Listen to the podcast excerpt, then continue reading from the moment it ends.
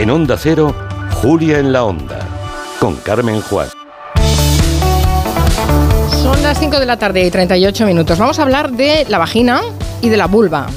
Son dos palabras que no se usan mucho en la radio ni se habla mucho públicamente de ellas. De hecho, tuvimos que esperar a los años 90 para aprender cosas en los monólogos de la vagina que revolucionaron, revolucionaron todo el mundo y, y subieron esta parte de nuestra anatomía, de la anatomía femenina, a las tablas de un teatro.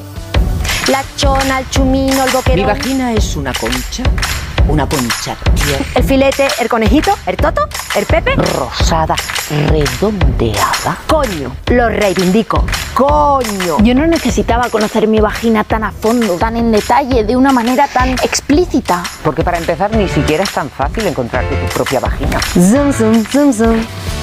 Este éxito teatral, que ha sido representado en más de 140 países, traducido a más de 48 idiomas, eh, que todavía eh, rueda por los escenarios de todo el mundo, que eh, fue en su momento protagonizado por actrices de la talla de Jane Fonda, rompió tabúes sobre la sexualidad y el cuerpo de las mujeres. Pero aún queda mucho trabajo eh, científico y académico por hacer, como el que ha hecho Juncal Alzugaray que es fisioterapeuta, es experta en suelo pélvico y ha creado el primer modelo anatómico de vagina y vulva hiperrealista del mundo con fines académicos y terapéuticos. Señora Zugaray, buenas tardes. Buenas tardes. En este caso nos estamos enterando de un problema cuando ya tenemos la solución. ¿Por qué es eh, necesario tener un modelo anatómico para poder estudiar la vagina? Es que desde, desde las propias universidades y, y, bueno, eh, desde el- los propios colegios también, muchas veces obviamos esta parte de nuestra, de esta, de esta na- de nuestra anatomía, ¿no?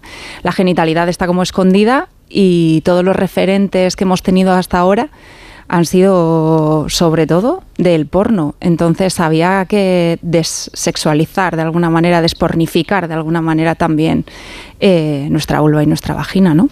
No existía nada ni remotamente parecido cu- cuando usted pensó en que era necesario crear este modelo hiperrealista. Bueno, lo que existe hoy por hoy y con lo que hemos estudiado las personas que nos dedicamos a, ello han sido siempre modelos anatómicos rígidos, en muchas ocasiones no representaban todas las estructuras anatómicas, em, no sé, ni, ni siquiera representaban de manera real todas nuestras imperfecciones, por qué no decirlo, ¿no? Eran todo como vulvas perfectas, algunas de ellas incluso eran una, una raja de, de pubis a- hasta el ano, prácticamente, y eso no se ajusta a la realidad. Entonces había que crear algo que realmente eh, representara esta parte de nuestro cuerpo. Mm, ¿Y de qué, de qué material está hecho este modelo?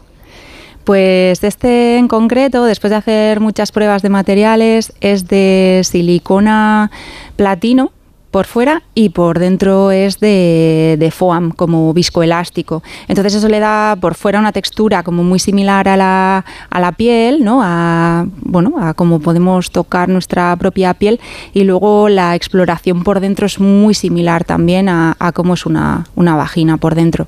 Imagino que una cosa es tener la idea y otra cosa es ponerla en práctica. No sé cuánto tiempo ha estado para ponerla en práctica y cómo lo ha hecho. Pues eso ha sido lo más complicado de todo, porque claro, al final, ¿no? Lo que, lo que decimos, pensarlo es como fácil. Y ahora, ¿cómo encuentro quien haga realidad esto que yo tengo en la cabeza?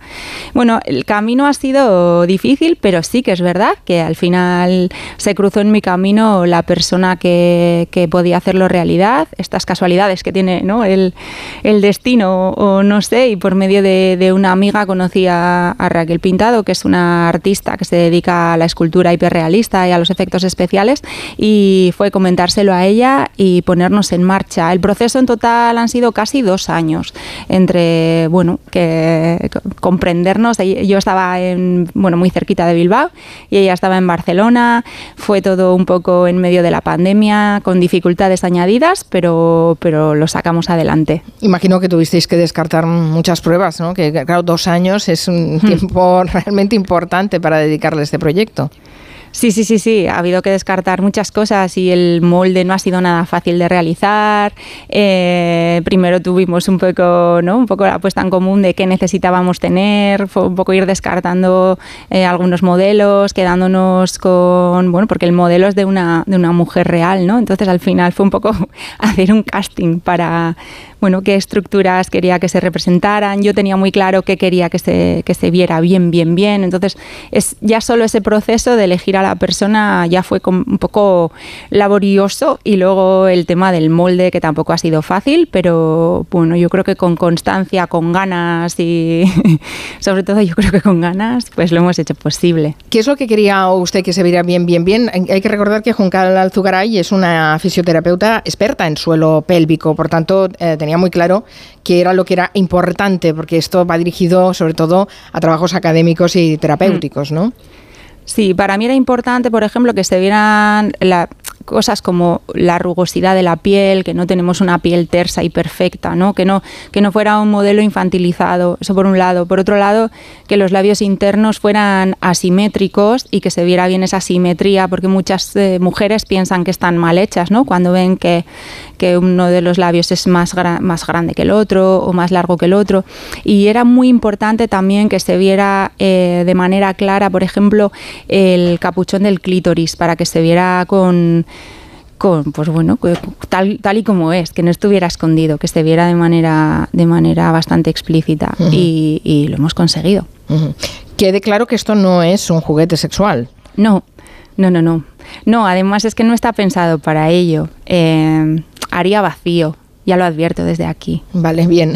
¿Qué, util- qué utilidades tendrá? Ah, hemos dicho que era para, para con fines académicos y terapéuticos, pero ¿a quién, Sí. quién lo va a utilizar? ¿Quién, sea, quién está ya interesado en, en este bueno, en este en, en esta mm, vulva y, y vagina hiperrealista? No, iba a decir prototipo, pero es que no es un prototipo, no, ya, ya, es, está ya real, ya es real. Sí, es un biomodelo. Pues eh, está ya en algunas universidades de España, en otras está de camino.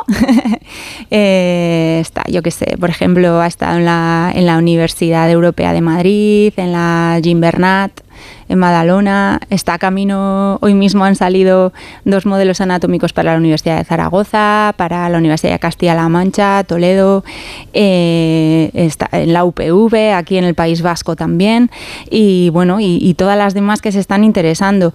La verdad que está siendo un recorrido muy, muy bonito y muy emocionante porque, claro, muchas de las docentes que se dedican a ello en las universidades, ya no solo en el grado de fisioterapia, eh, también en enfermería, en medicina y en los másters eh, especializados en suelo pélvico y sexología, eh, también eh, detectaban esta falta de modelo hiperrealista. Entonces está siendo, la verdad, que muy, muy chulo. Bueno, cuando nos contaba usted cómo había estudiado, pues eh, ya, ya se ve claro ¿no? que hay ahí una, eh, hay, hay una carencia tremenda, ¿no? Que, Hmm. que- que se estudia por aproximación, pero que no, no, no se tenía materiales para estudiar claramente. Es, es como una parte mm, eh, absolutamente mm, invisibilizada, negada, ¿no? No se le da, no se le da importancia o se le da una importancia equivocada. Absolutamente. Yo cuando estudié la carrera, por ejemplo, el suelo pélvico directamente no existía, ni lo vimos, ni lo tocamos. Hoy por hoy, por suerte, en algunas, universidades eh, sí que en el grado de fisioterapia se ve como otra parte más de la anatomía. Mm, me enteré hace muy poquito que en algunas universidades, por ejemplo, el seguro de responsabilidad civil no cubre las exploraciones intracavitarias, ¿no? intravaginales.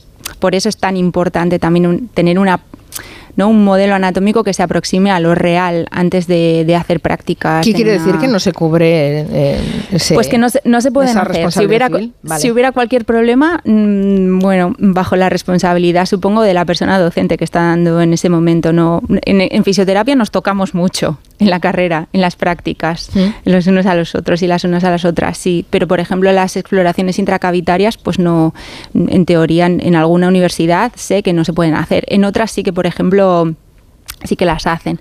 En algunas universidades, eh, fisioterapia de suelo pélvico, por ejemplo, eh, es, una, es una optativa, es una asignatura optativa. Bueno, esto depende un poco de cada, de cada universidad, pero cada vez, por suerte, eh, está más presente, porque es súper necesario también atender a esta parte de nuestra anatomía, como atendemos a nuestras rodillas y a nuestros hombros y a nuestros dedos.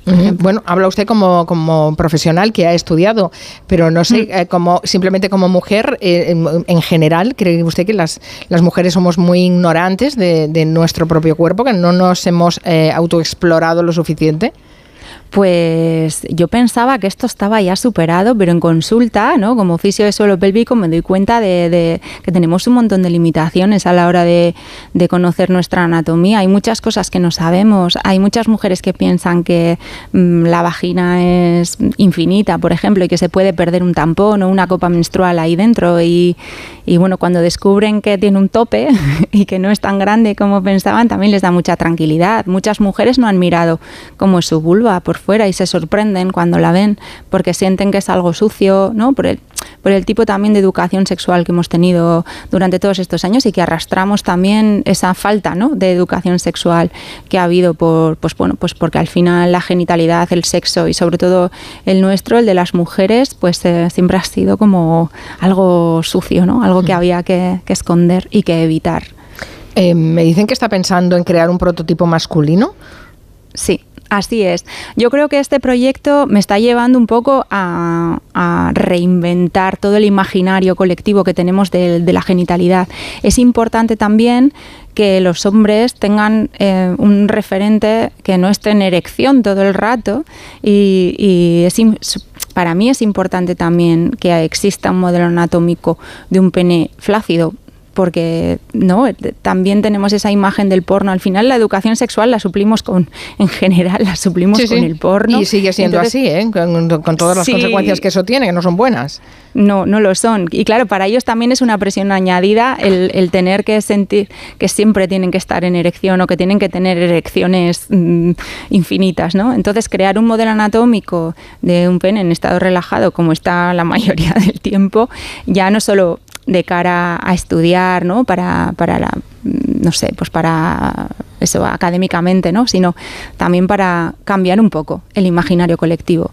De esto me he dado cuenta más tarde, ¿eh? Esto no, esto no, no ha surgido así porque sí, pero sí que me he dado cuenta de que tenemos que cambiar todo eso. Y va a costar. Pero bueno, estamos poniendo, poniendo ya, al menos la, los primeros pasos estamos dando. Eso es. En 2016, Juan Carlos Zugaray publicó el libro Mi suelo pélvico, uh -huh. eh, que es una parte mm, para mucha gente desconocida, pero que está ahí. Eh, decía usted en ese libro que la gran mayoría de las mujeres de Occidente tenemos un suelo pélvico estresado y muy tenso. Sí. Eh, a diferencia de, de, de, mujeres de otros, de, de otros rincones. ¿Y por, ¿Y por qué es así? Primero porque no atendemos a, a, nuestra postura y a nuestra respiración y porque en general en Occidente pasamos muchas horas sentadas delante de un ordenador, ¿no? Muchos de los trabajos que, que tenemos son muchos delante del ordenador y no prestamos atención a, la, a, nuestra posición, a la postura y mucho menos a la respiración. El suelo pélvico trabaja en equipo con otras estructuras, en el cuerpo las cosas funcionan siempre en equipo, no funcionan de manera aislada y entonces tener una buena respiración diafragmática, una buena competencia abdominal, que todo funcione bien, que todo funcione en equipo, también va a hacer que el suelo pélvico respire de alguna manera y se destense. Además, no sé, en, en Oriente la postura de descanso en general, en Japón, China, la India incluso, la, la postura de descanso es en cuclillas, ¿no? con las piernas un poco abiertas.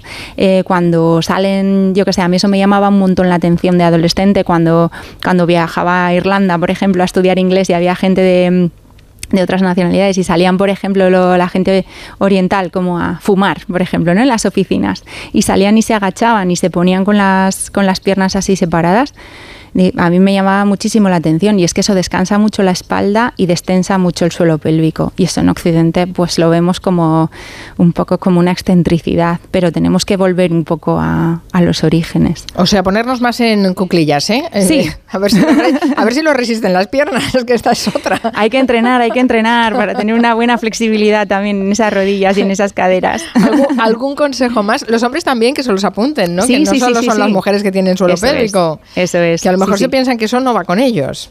Ah, no, no, no, pues iba con ellos, iba con ellos. Luego van a tener muchos menos problemas también, sí.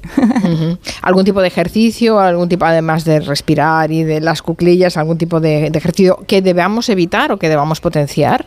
Para mí es muy importante, eh, aparte de atender a la postura y atender a la respiración, eh, andar descalzos. Andar descalzos es un ejercicio que, nos, que al cuerpo le va a dar muchísima información también de, pues eso, de cómo está, van los desequilibrios, por ejemplo, van muy bien también para regular toda la faja abdominal y el suelo pélvico. O sea que cositas fáciles. Luego se puede complicar mucho más, ¿eh? pero, pero con eso ya vamos bien. Ya imagino, nos hablan mucho de los hipopresivos, Sí. pero, pero nadie sabe hacerlos bien. Es que los hipopresivos son tan... A ver, ¿eh? yo soy instructora de hipopresivos y a mí me gustan, pero reconozco que no son nada orgánicos, que hay que practicarlos muy bien y hay que hacerlos bajo supervisión, porque no es nada que te pida el cuerpo. Hay que forzar un poco tanto la postura como la respiración. Pero para algunas cosas son, son muy efectivos. Ujú. Eh, preparando to- toda la información a propósito de esta entrevista con Juncal Alzugaray, nos ha salido referencias en el siglo XVIII de una matrona francesa, y no sé si ha Sí. oído usted hablar de ella, de Angélique Dicudra- Dicudray, Sí, que sí. creó un útero de tela para enseñar a Sí. otras matronas sobre el parto. Sí, y sí, además tuvo un premio de- del rey y así, sí, sí, sí, pero no solo de un útero, ¿eh? creó un, un, em, un feto, creó unas caderas, estaban hechas de cartón y tela. La verdad que las fotos son increíbles. Bueno, yo solo he visto las fotos, ¿eh? No, Mm. Pero me, hubiese encantado conocer a esa mujer porque también fue una pionera. La tía iba ahí en carro, de pueblo en pueblo, por la Francia rural, enseñando a parteras, a matronas. Ella era hija de médico, además, y sí, sí, esa historia es maravillosa. Y demuestra que no nacimos enseñadas, que eh, em, claro, antes, antes todas estas sabidurías eh, circulaban de, de mujer a mujer, ¿no? Sí. Eh, pero esas redes muchas veces ya se han, se han roto en los últimos años, en, en los últimos años, en los últimos siglos incluso, ¿no? Eh, y, y hem- y hemos perdido un poco toda esa sabidu- sabiduría heredada. No sé si está, está de acuerdo conmigo, Juncal. Sí. sí, hemos perdido y sobre todo hemos perdido mucha intuición nosotras mismas, las mujeres, ¿no? Yo que acompaño a muchas de ellas durante sus embarazos, eh, muchas de ellas tienen como la, la incertidumbre de cara al parto y todas piensan que tienen que hacer un montón de cosas sin darse cuenta de que el cuerpo está preparadísimo para parir, estamos preparadas para parir sin hacer nada, sin tener que hacer millones de eh, ejercicios y ir a matronatación y matro yoga y matro no sé qué, que está muy bien tener un acompañamiento y crear un poco de tribu porque eso nos va a dar mucha seguridad, pero que estén tranquilas porque el cuerpo está preparado para ello, que muchas veces nos complicamos demasiado y tenemos que volver, lo que decía, un poco volver a los orígenes, ¿no? A sentir que nosotras sabemos mucho más de lo que pensamos. Y si no, pues para eso, para eso se estudia, ¿no? Como ha hecho También. Juncal Alzugaray, que, que es la fisioterapeuta experta en suelo pélvico que ha creado el primer modelo anatómico de vagina y vulva hiperrealista del mundo. Es- Eso me impresiona mucho, que en todo el mundo A mí también. pensara eso, que fuera necesario eso. Es, es muy impresionante. El mundo son muchos millones de personas y nadie ha pensado en, en esa necesidad para poder estudiar con fines académicos y terapéuticos esta parte tan importante de nuestra anatomía. Muchísimas gracias. Buenas tardes. Muchísimas gracias a vosotros. Un saludo. Thank